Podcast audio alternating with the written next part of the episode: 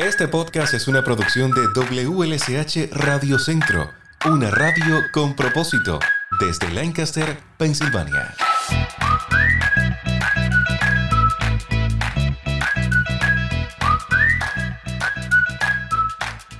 Hola, bienvenidos a un nuevo episodio de este podcast. Mi nombre es Lázaro Delgado y con mucho gusto te acompaño cada semana a través de WLSH Radio Centro con temas interesantes. Hoy uno de actualidad, estamos bien cercanos a la celebración del 4 de julio, mientras los estadounidenses se preparan para un feriado tan esperado como es el Día de la Independencia, la Asociación Estadounidense del Habla, el Lenguaje y la Audición alienta al público a incorporar protección auditiva en sus celebraciones. Esto es especialmente importante para las personas que optan por reuniones un poco más pequeñas en casa y pueden incluir fuegos artificiales o petardos. Según la Comisión de Seguridad de Productos para el Consumidor, el 16% de las lesiones por fuegos artificiales son en la cabeza, la cara y los oídos. Sin embargo, la protección auditiva pasa por alto en gran medida en los consejos al público sobre la seguridad durante las vacaciones. Por eso vamos a conversar hoy en el podcast sobre este tema tan específico. Voy a compartirte en los minutos iniciales una entrevista que le concedió la doctora Diante Dunmurán a mi colega, el productor Héctor Valdés, en el horario de la mañana. Pero también en una segunda parte del podcast voy a estar conversando con Juan Carlos Romero, un buen amigo de casa, quien nos va a ofrecer oportunos consejos para cuidar a nuestras mascotas durante estos días de celebración. Porque si has notado, Nuestros perritos se asustan ante los ruidos fuertes, a veces con los truenos, las tormentas, pero los fuegos artificiales pueden causar daños en ocasiones irreversibles en nuestras mascotas. Sobre todo eso vamos a conversar en esta emisión. Quiero que me acompañes.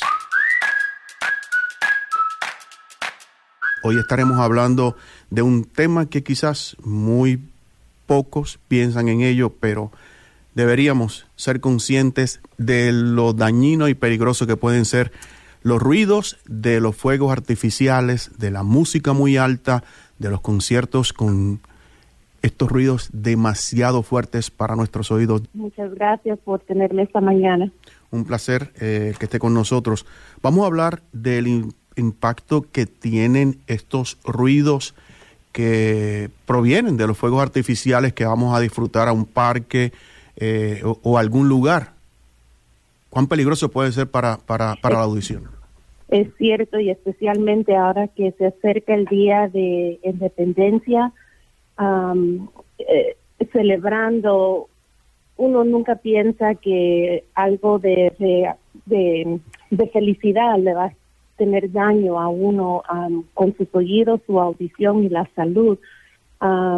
pero es es necesario que nosotros hablemos de ese riesgo de pérdida de audición por explosión a fuegos artificiales, sonidos altos, un concierto y música. Y como audióloga, esto es algo que nos preocupa, ya que los, las personas pueden encender sus propios fuegos artificiales y estar en estos momentos de diversión y es algo que, que de verdad les riesga pérdida de audición. Entonces queremos que la gente se divierta y celebre, pero a la misma vez que se protejan su audición. ¿Qué podemos hacer para protegernos eh, de estos ruidos tan, tan fuertes y potentes para, para nuestros oídos? ¿Qué podemos hacer? Y es buena idea usar tapones auditivos y orejeras para proteger la audición cuando uno sabe, ¿verdad?, que van a estar ah, en un ambiente bastante ruidoso. Entonces, lo mejor es limitar la cantidad de tiempo que van a pasar en lugares que hay bastante ruido, ¿verdad? Pero si van a pasar en tiempos que, que van a tener mucho ruido, es importante que se protejan la audición. Y eso se puede hacer con, con tapones auditivos o orejeras que pueden encontrar en, en cualquier farmacia, una tienda que venden esa protección. Doctor, estos daños que puede provocar estos ruidos a, nuestro sistema auditivo pueden ser permanentes o, puede, o estos problemas son de índole temporeros. Ah, bueno, puede, puede causar los dos. Puede ser temporario y también puede ser pérdida permanente. El daño ah, puede ser prolongado al ruido excesivo, que incluye sordera de, diferentes niveles.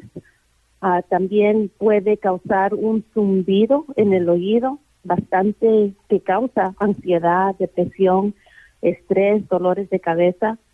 Y puede ser, la pérdida puede ser a niveles severos, que las personas se les hace bastante difícil escuchar, comunicarse con sus familiares, amistades. Entonces es algo que tienen que poner mucha atención para que proteger la audición. Doctora, ¿hay, ¿hay alguna edad en la cual nuestro sistema auditivo es más sensitivo o pudiera afectarse más debido a estos ruidos? O sea, si uno si son niños muy pequeños o si son en cambio personas eh, eh, mayores, ya quizás de la tercera edad, o, esto puede afectar de manera igual a todos? Afecta igual a todos, de niños y adultos. Es muy importante tomar la, la forma correcta para proteger la audición, especialmente de los niños, a los adultos, a los ancianos. Afecta estos sonidos altos, afecta el sistema auditivo. Y muy pocas personas, doctora, quizás eh, no no saben que cuando hay problemas auditivos se produce también problemas en el habla. ¿Nos podría hablar un poquito acerca de esto? Es cierto, cuando uno no escucha el mensaje, entonces se hace difícil uh, poder hablar. Entonces, al dañar la audición, la, el mensaje no está entrando al sistema auditivo. Entonces, muchas veces la, la comunicación está afectada, el lenguaje, el desarrollo del, del habla también se, se atrasa. esto lo vemos nosotros en, niños pequeños, cuando los niños no están pronunciando las palabras o no están produciendo el lenguaje. Es importante tomar la acción ah, para ir a ver a un audiólogo, a un médico y expresar que los niños no están hablando a tiempos adecuados. Doctora, ¿a qué edad deberíamos llevar a nuestros niños ya a visitar un, audiólogo? Lo más temprano se puede hacer recién nacido. aquí en los Estados Unidos es una acción que cuando los niños nacen en los hospitales se hacen un examen antes de salir uh, del hospital.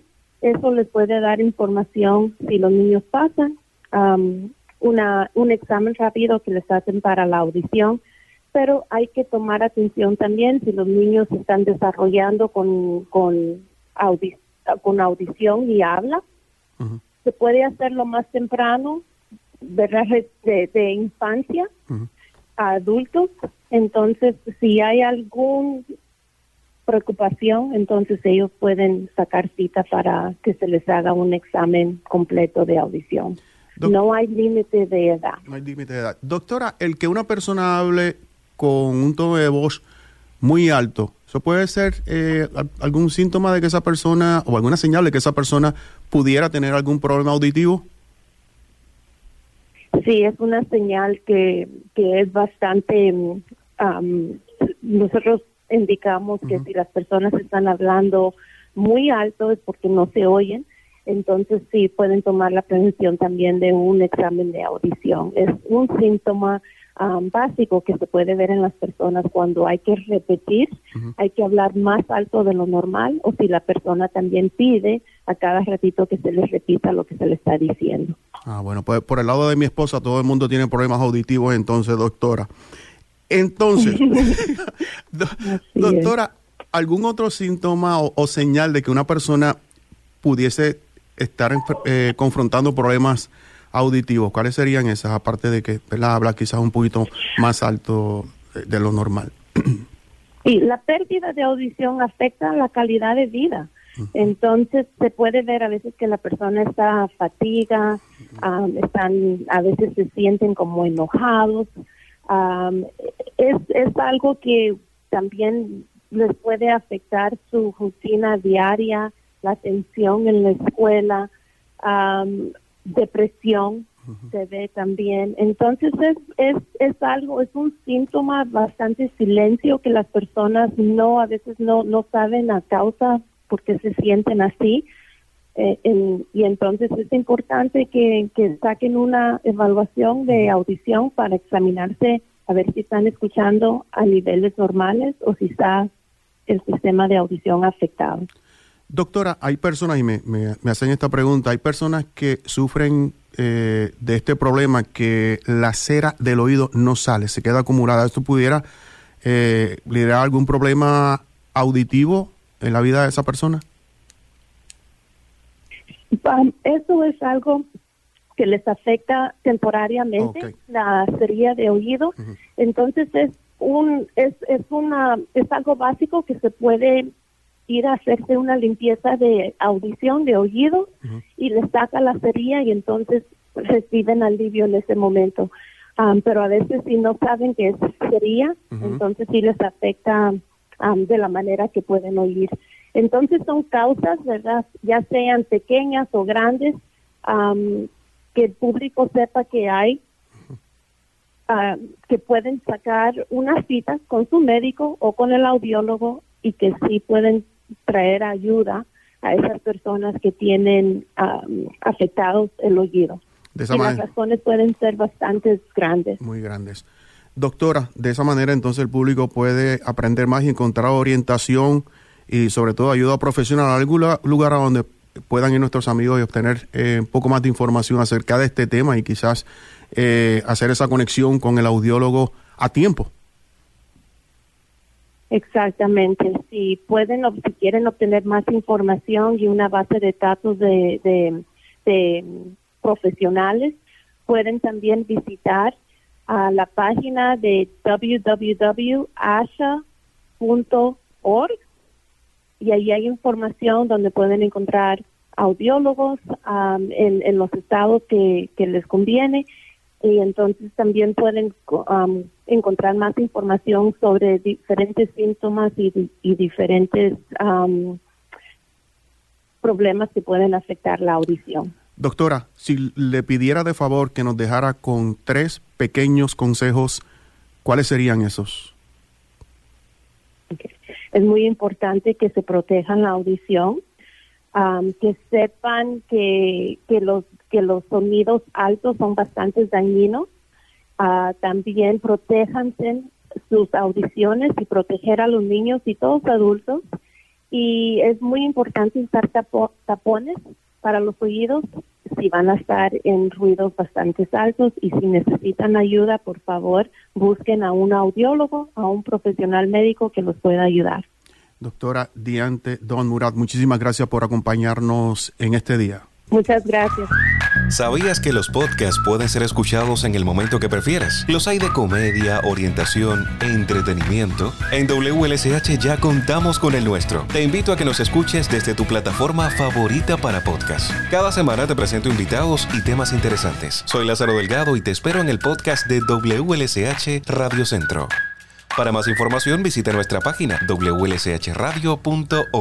Es un gusto poder recibir en este episodio de nuestro podcast a Juan Carlos Romero. Juan Carlos es fiel colaborador de nuestra programación aquí en WLSH, pero también es técnico veterinario y tiene más de 20 años de experiencia en medicina de refugio animal. Y esa es una de las razones por las cuales te invitamos en el día de hoy. Bienvenido. Gracias, Lázaro, por la invitación. la parte artística queda pendiente. Sí, eso sí, eso. Vamos a, conversar en próximos episodios sobre tu programa, Contigo en la Distancia. Oh, qué bien. Y, hablar un poquito de nosotros como paisanos. Ah, seguro. De, nuestra patria, de nuestra Cuba.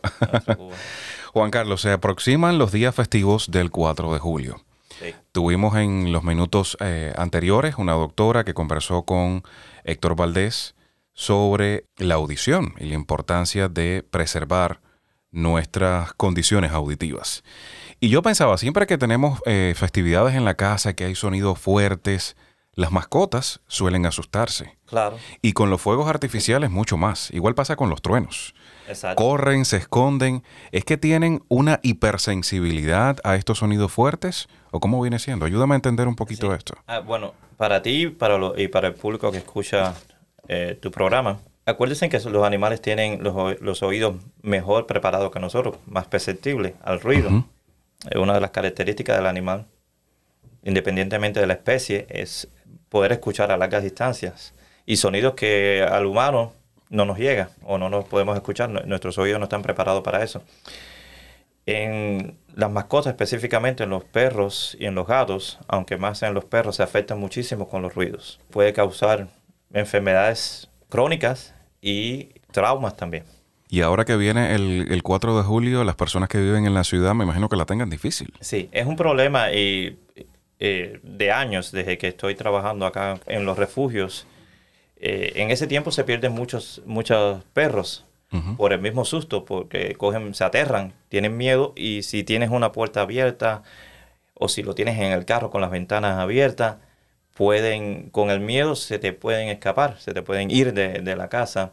Entonces lo recomendable en este sentido es tratar de no exponerlos al ruido, a los truenos, por ejemplo, a los truenos o a los, a los fuegos artificiales aislarlo lo más posible que se pueda. Cuando me dices aislarlo, por ejemplo, prepararles un, local en la casa, puede ser El, el closet y quizás acolchonarlo un poquito, ponerle cojines o almohadas para que él se sienta protegido de cierta manera. Se recomienda en una jaula, lo que le dicen pen, you know, eh, cubrirlos en un cuarto, el cuarto más alejado de las ventanas o, o de la puerta, ahí, en ese lugar, tranquilito, hay algunas personas que ya eh, los dueños, eh, a través de los subveterinarios, ya tienen algunas medicinas para prevenir.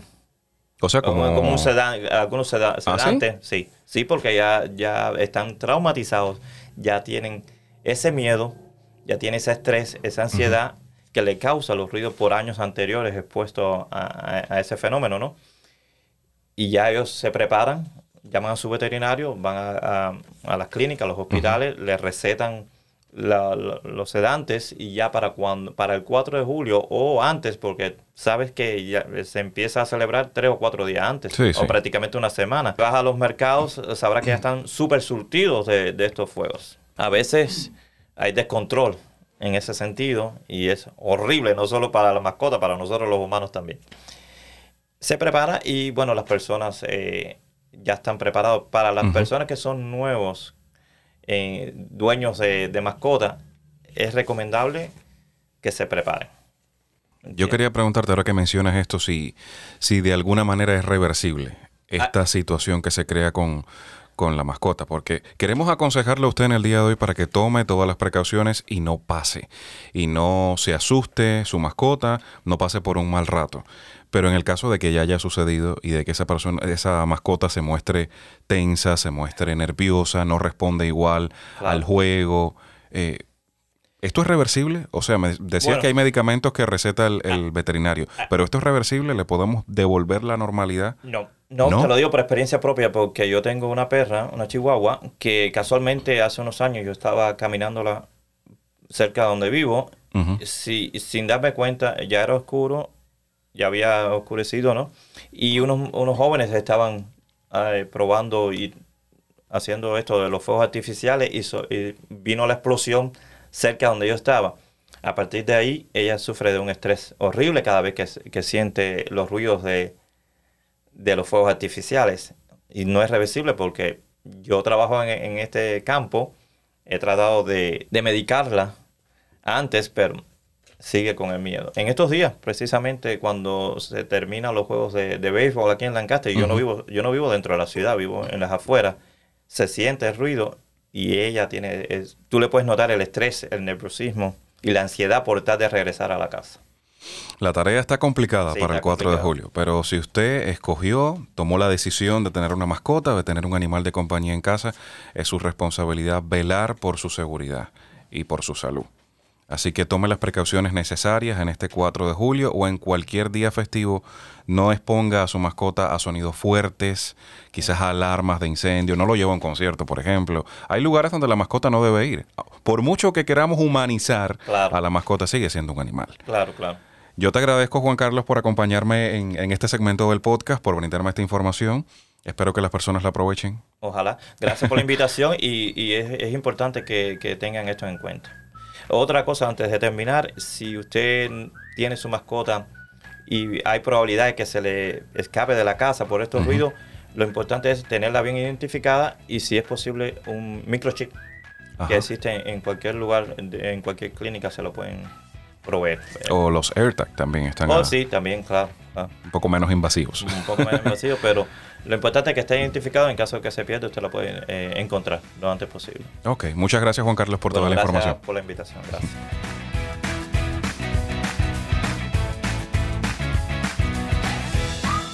Esperando que el tema haya sido de interés y ayuda, ya me despido. Soy Lázaro Delgado, gracias por formar parte de la gran familia de WLSH Radio Centro.